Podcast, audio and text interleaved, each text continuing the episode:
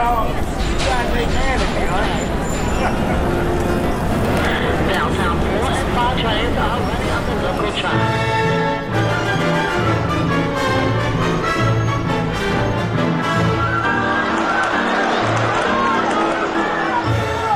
Здравствуйте, друзья! Я Александр Генис, автор и ведущий подкаста «Генис. Взгляд из Нью-Йорка». Этот сезон составляет цикл пристрастных, субъективных экскурсий по уникальному и бесконечному городу, где я, прожив в нем почти полвека, по-прежнему нахожу все новые сокровища, которыми счастлив поделиться. Сегодня мы в очередном эпизоде из цикла «Мой Нью-Йорк» отправимся на прогулку по музеям этого города.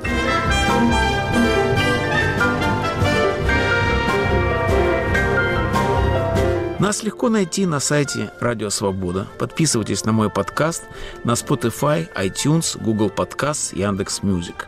Включайтесь в беседу, пишите мне в социальных сетях и в аккаунтах Свободы, а также на всех подкаст-платформах.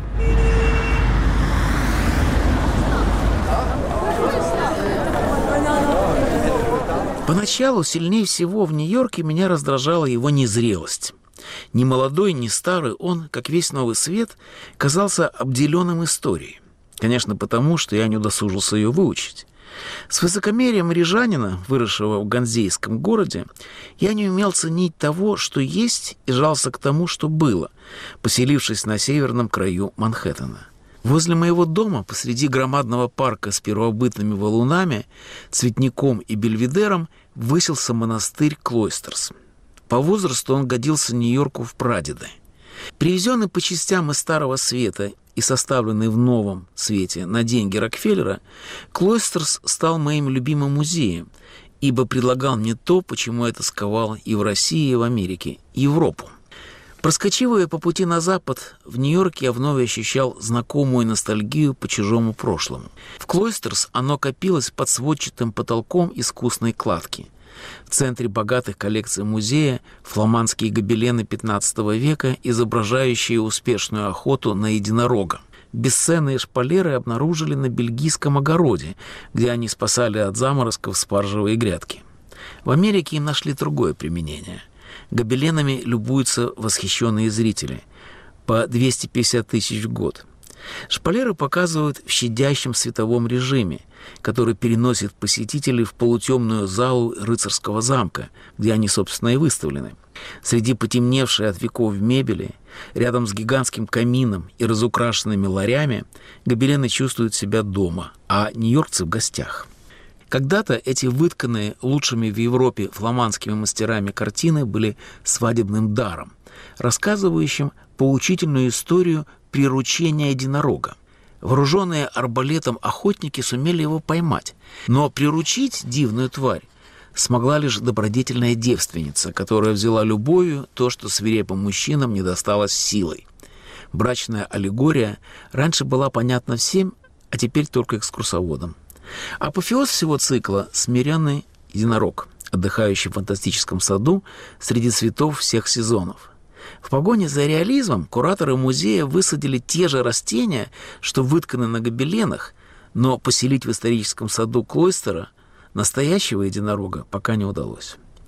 Весной у ограды цветут дряхлые яблони. Жонглеры в двуцветных штанах веселят детей на Рождество. А осенью, ранним сентябрем, вокруг Клойстерс собирается средневековая толпа, включающая монахов, звездочетов, песцов и маркетанок. Кульминацией карнавала справедливо считался турнир, на котором с треском сшибались рыцари из Лиги Ржавого Меча. Одного из них я знал. В мирные дни он работал бухгалтером и помог мне заполнить первую в жизни налоговую декларацию. «Сбежавшая из истории Америка, — сказал он, бряцая жестяными латами, — играет с прошлым, а не мучается им». С облегчением обнаружив Клойстерс еще один тамбур по дороге в Америку, я навещал его через день, прячась от настоящего в импортном монастырском дворике с разными, собранными по всей Европе, колоннами. А пушку монастырского парка украшало открытое кафе. Здесь, заняв незаметный угловой столик, мы работали с Петей Вайлем над всеми шестью написанными совместно книгами. Тут мы читали готовые куски текста, обсуждали планы и с помощью жребия делили задания на дом. Наши встречи, как кино про мафию, проходили по-деловому, без лишних слов. Сомнительные места в рукописи отмечались точкой на полях и безжалостно вымарывались, ибо защищаться считалось западло, объяснять еще хуже. Увлеченные работой, мы обменивались рукописями, делали заметки и вели протокол, не обращая внимания на окружающих. Зато окружающие обращали внимание на нас. Будничным утром кафе заполняли дамы, пенсионерки и мамы, прогуливавшие детей, пока мужья работают. На террасе мы были единственными мужчинами, к тому же говорившими на непонятном языке и всегда выбиравшими самый укромный столик. Заметив подозрительные взгляды, я высказал догадку, что нас принимают за русских шпионов. «Где нам?» – засомневался Вайля.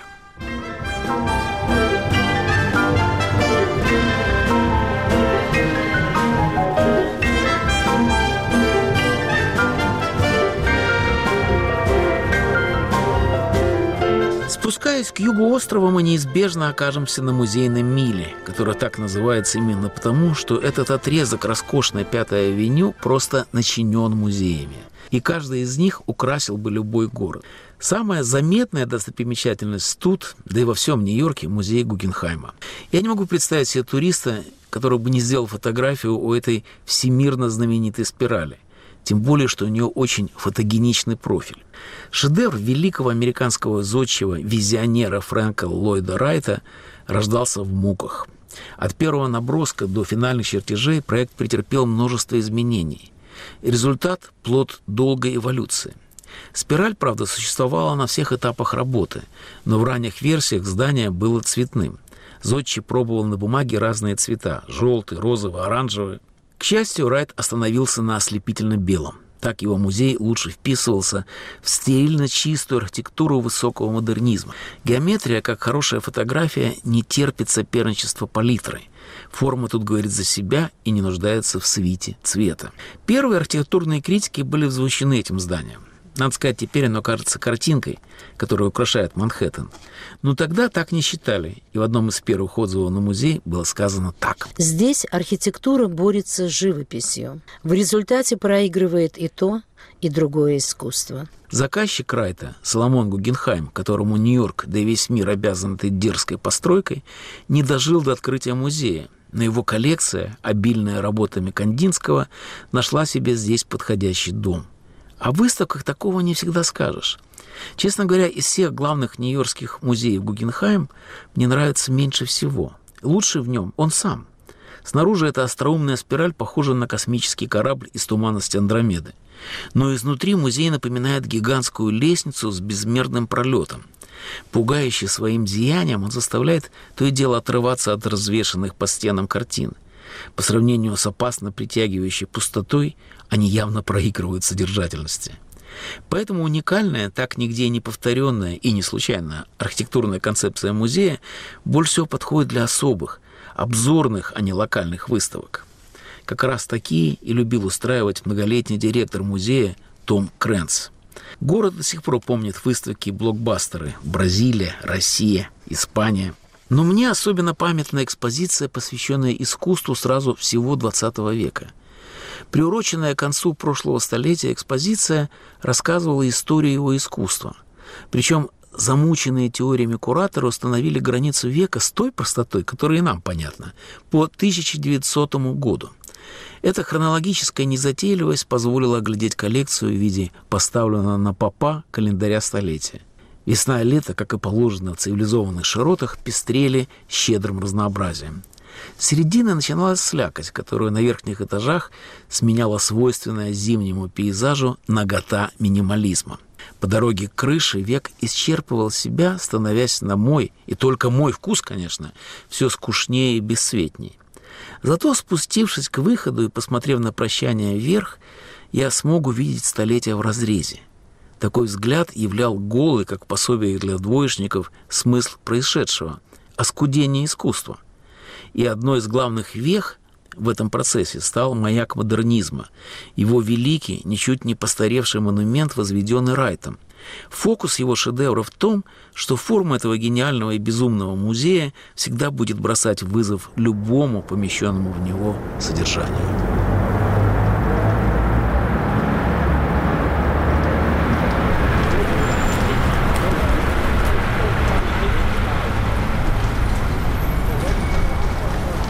Музейная миля неисчерпаема, ибо дойдя до ее конца, хочется вернуться обратно. Но никто не может осмотреть все здешние музеи за один раз. Вот и нам придется миновать еврейский музей на 92-й улице, где были восхитительные выставки Шагала и Модильяне. Оставим на другой раз Украинский институт на 79-й стрит. Расположенный в роскошном здании в стиле французской готики, он уже три четверти века продвигает украинское искусство, музыку, литературу. Но с началом войны здесь постоянно проходят жутко актуальные фотовыставки, рассказывающие об отпоре Украины путинской агрессии.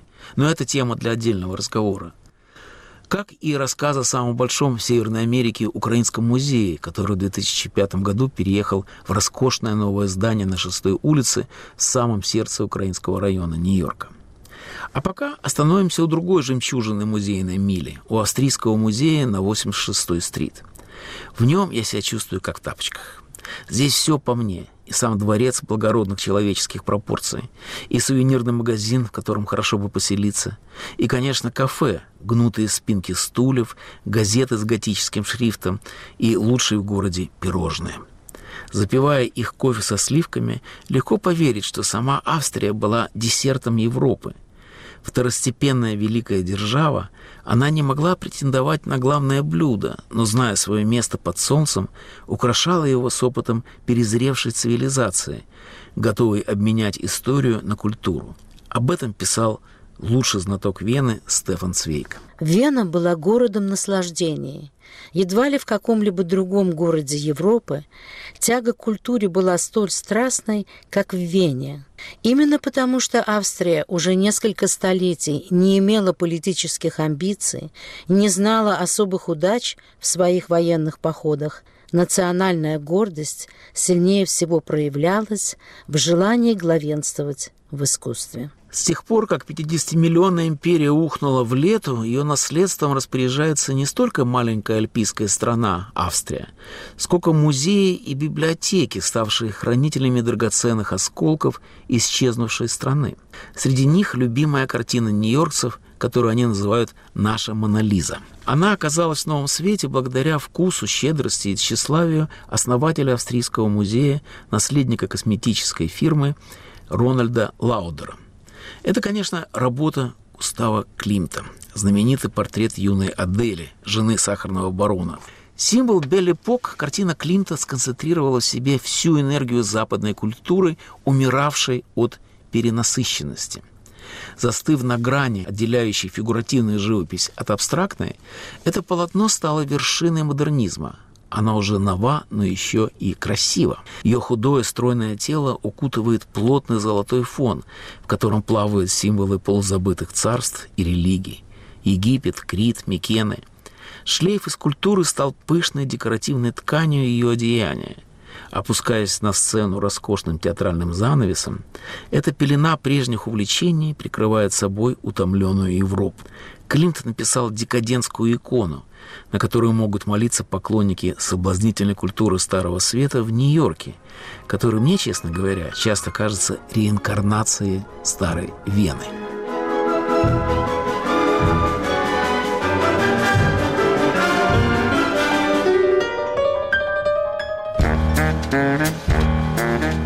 Привет, это Полина Галуева и Иван Толстой. В этом году Радио Свобода празднует свой 70-летний юбилей.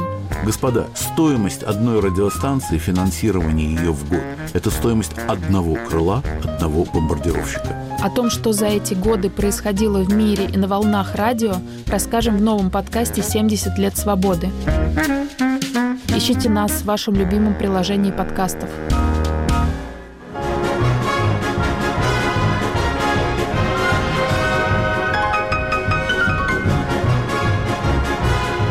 Сегодня в новом эпизоде подкаста «Генис. Взгляд из Нью-Йорка» разговор о музейном рае города.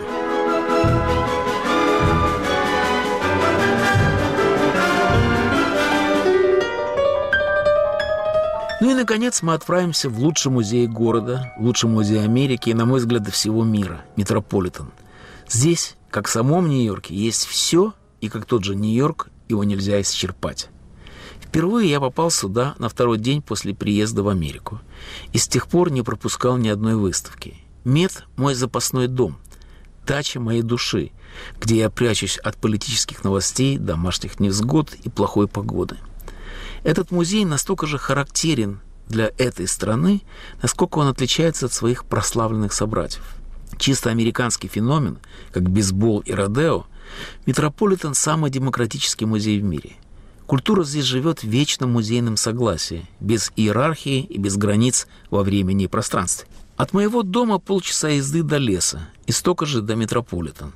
Я не устаю этому радоваться. Не путая природу с искусством, я одинаково люблю и то, и другое, находя в них много общего. Мы знаем, что нас ждет в лесу и в музее, но всегда натыкаемся на непредвиденное и чудесное.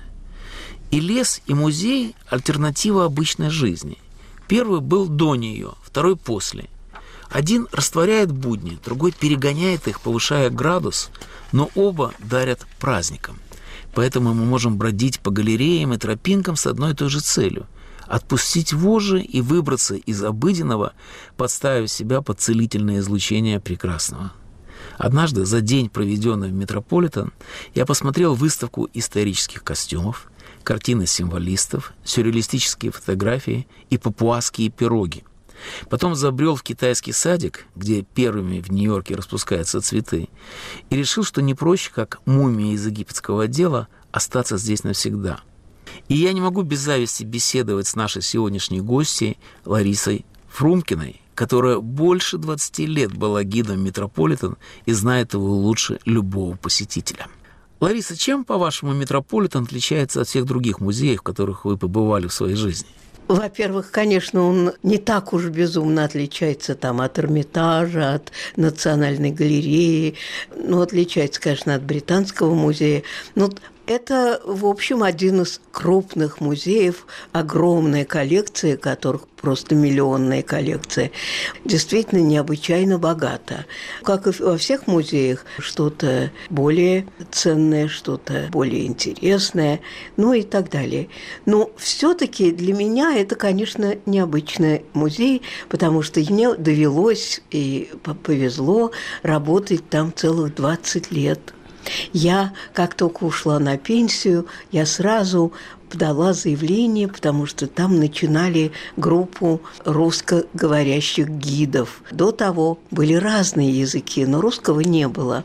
И вот мне довелось опять же сдать экзамен, понравиться тем, кто меня экзаменовал, и меня взяли. Целый год был тренинг, и это стал мой дом – Поэтому для меня, конечно, это необыкновенный музей. И именно роскошь коллекции – это как бы вот моя собственная, роскошь моей жизни, роскошь моего бытия каждодневного.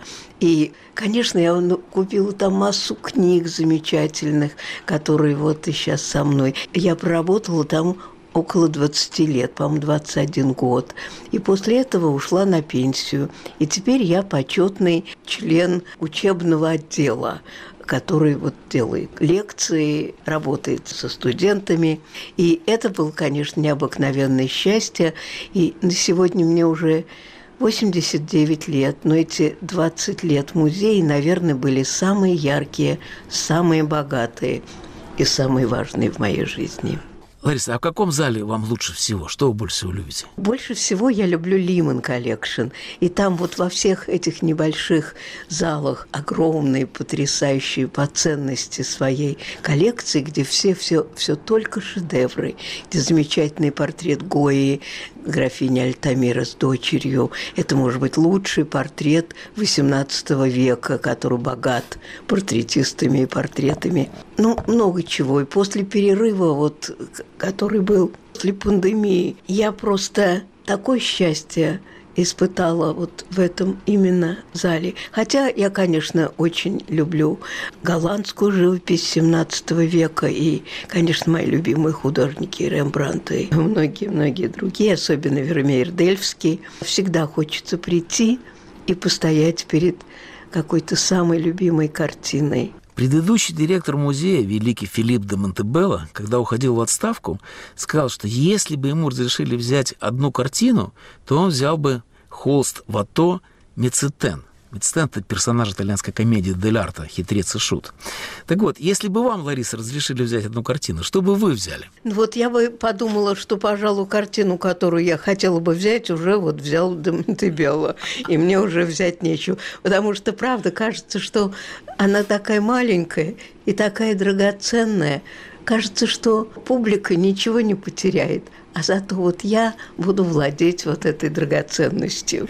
Я вам сочувствую, но не дадут. Вы водили экскурсии для наших соотечественников. Что отличает их от других гостей музея? Я вообще-то не особенно водила других, но хотя у меня бывали группы, которые я должна была водить по-английски, но они тоже были откуда-то приезжие люди, не живущие в Нью-Йорке и не, и не живущие в Америке. Русские люди, как и вот все экскурсанты, как я думаю, есть, которые необыкновенно внимательно внимательно слушают, задают вопросы, интересуются всем на свете, хотят знать как можно больше, хотят еще прийти, благодарны за все. Но есть люди, которые приходят, и вот они просто так э, слушают, смотрят, иногда даже говорят по телефону в это время. Но однажды, когда мальчик говорил по телефону и что-то такое смотрел, какую-то передачу по телефону своему, его бабушка сказала, вы простите его. Его папа, он главный футболист в какой-то вот футбольной группе, и он капитан команды. И сегодня они играют с Англией. И вот он не может оторваться, он хочет знать, чем кончится, и выиграет папа. По-моему, папа выиграл, как моя дочка, узнав про мою такую встречу, сообщила мне. Так что бывают такие. Но вот самое интересное была женщина, которая была на самой первой моей экскурсии. Я даже не должна была вести эту группу, но я увидела, что другой наш русский экскурсовод, что она вот почему-то забыла, не пришла, а группа собралась, я подбежала, представилась, сказала, вот я экскурсовод, могу вас вести. И женщина, она похожа была на ну, такую женщину, которая убирает, может быть, чьи-то дома, такую очень простую женщину. Но сказала она такую вещь. Вы меня извините, если мне не понравится ваша экскурсия, то я не буду тратить на это время, потому что мне очень занятой человек. Она с удовольствием прослушала всю мою экскурсию, потом задержалась, когда все разошлись, сказать большое вам спасибо. Мне было очень-очень приятно. Я очень много узнала интересного. Мы разговорились, она оказалась доктор математических наук, член академии, даже академик, кажется, русской академии. Она приехала на какой-то симпозиум в Нью-Йорк. И вот э, перед началом э, своих вот сессий она решила зайти в музей Метрополитен. Я была очень счастлива, что она не нашла это время зря потраченным, и что она с удовольствием потом со мной говорила о себе, и я очень-очень горжусь. Так началась моя работа экскурсовода в Метрополитен музее. Я думаю, что очень много людей не раз вернулись в Метрополитен именно из-за вас. Спасибо, Лариса.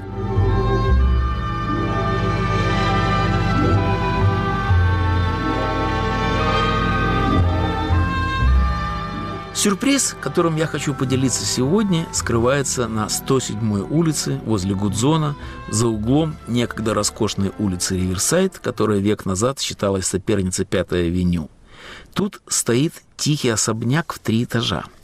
Затерянный среди себе подобных, он выделяется белым флагом с тремя алыми шарами, символ пакта Рериха, заменяющего Красный Крест мировому искусству. Помимо картин в музее Рериха выставлены редкости и собрания художника, первые издания его книг, рояль для чудных камерных концертов, которые я стараюсь не пропускать, буддийская скульптура, тибетские манускрипты и живые цветы в древних вазах. За всем этим благожелательно наблюдаются портреты жена Рериха Елена. Примерно так я себе представляю булгаковскую Маргариту на пенсии. Давно открыл эту нью-йоркскую редкость, я не торопился ею делиться, ценя медитативную тишину, углубленность и сосредоточенность. Теперь уже поздно. Толкнув тяжелые двери, я еле втиснулся в вестибюль. Рериховский музей переживает бум, которому он обязан событиям на родине мастера, где художник превратился в гуру для посвященных любопытствующих. Я их понимаю, ибо тоже не могу без волнения читать отчеты пятилетней экспедиции в Азию, где Рерих описывает монаха, которого одновременно видели в двух местах сразу. Но главное, конечно, живопись. Я люблю ее с детства – в 1930-е Рерих отправил своим рижским поклонникам несколько картин. Те холсты, что пережили обе оккупации, украшали наш городской музей. Они резко отличались от латышских передвижников и будили во мне свойственную всякому пионеру жажду дальних странствий. В Нью-Йоркском музее от картин разбегаются глаза. Местные адепты, самые заядлые в мире, собрали и выставили 200, повторяю, 200 работ – но горы не бывают монотонными. Особенно Гималаи, которые Рерих писал из своего дома в Пенджабе на последней границе цивилизации. За порогом кончалась политическая география и начиналась небесная. Синие на синем, святые вершины стоят в снегу, распространяя покой и мудрость, присущие всему, что не нашей работы. Символист и модернист Рерих создал свою мифологию, собрав с обочин культур – все, что плохо лежало. Германские легенды, русскую старину, скандинавские мифы, буддийскую философию и индусскую метафизику. Каждая его картина – страница из экуменической альтернативной Библии, объединяющей все изначальное, архаическое, таинственное и влекущее. Рериха можно изучать, в него можно верить, но лучше всего просто смотреть его пейзажи, на которых изображена гористая душа планеты – Первым увидавший ее из космоса, Гагарин сказал, что сразу вспомнил Рериха.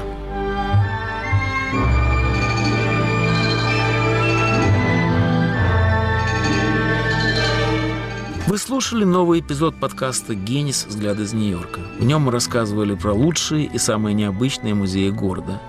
Нас легко найти на сайте Радио Свобода. Подписывайтесь на мой подкаст – на Spotify, iTunes, Google Podcasts, Яндекс.Music. Слушайте на YouTube-канале «Радио Свобода Live», включайтесь в беседу, пишите мне в социальных сетях и в аккаунтах «Свободы», а также на всех подкаст-платформах. Как всегда, ни одно письмо не останется без ответа. До следующей встречи в эфире, друзья.